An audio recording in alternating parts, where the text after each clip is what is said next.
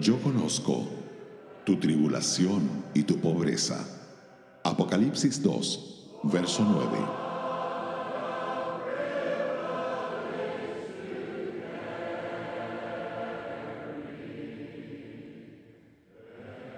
Siete veces en las cartas a las iglesias de Asia, el Señor Jesús dice, yo conozco.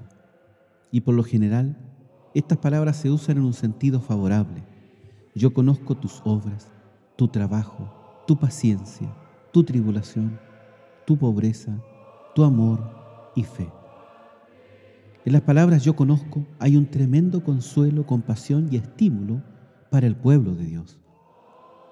Strauss señala que cuando Jesús dijo yo conozco, no usó la palabra griega ginoske, que frecuentemente significa conocer en el sentido de darse cuenta a través de un progreso gradual en el conocimiento.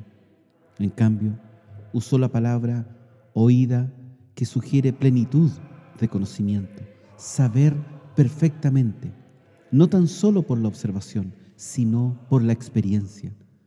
Aunque los santos que sufren son desconocidos para el mundo y odiados por Él, son conocidos por el Señor y amados por Él. Cristo conoce la persecución y pobreza de los suyos. Conoce cómo les considera el mundo. Muchos santos, cansados y probados, han sido fortalecidos y estimulados por esas palabras. Yo conozco.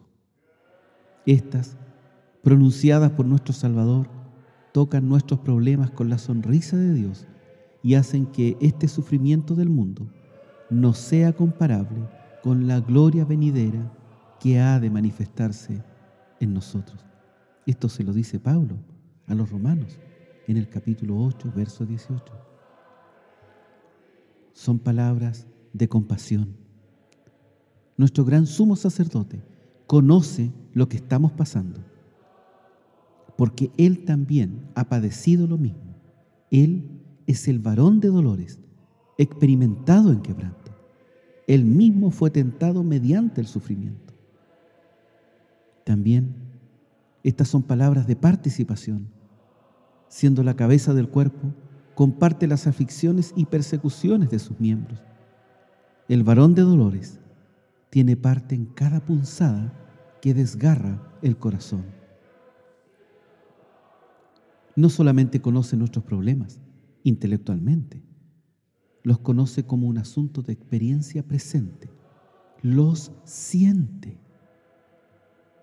También estas palabras son de ayuda prometida, como nuestro Paracleto va a nuestro lado llevando nuestras cargas y enjugando nuestras lágrimas, venda nuestras llagas y hace retroceder a nuestros enemigos.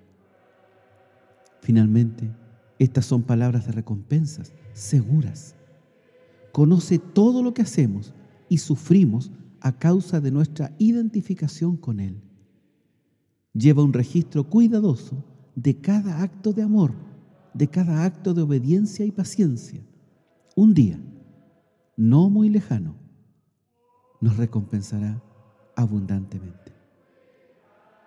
Si estás pasando por un valle de penas o sufrimiento, escucha al Salvador que te dice, yo conozco. No estás solo. Él está contigo en el valle y te llevará a salvo hasta llegar a tu ansiado destino.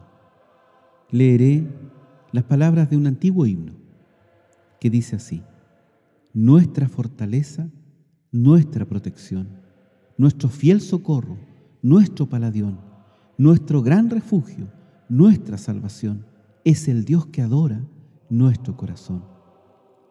En el coro dice así, nuestra fortaleza, nuestra protección, es el Dios que adora nuestro corazón. Luego añade dos estrofas que dicen, que la tierra toda cambie de lugar y los montes rueden por el ancho mar. Nuestra fortaleza firme habrá de estar, porque lo inmutable no podrá cambiar que otros en sus fuerzas quieran descansar o en las que este mundo les promete dar.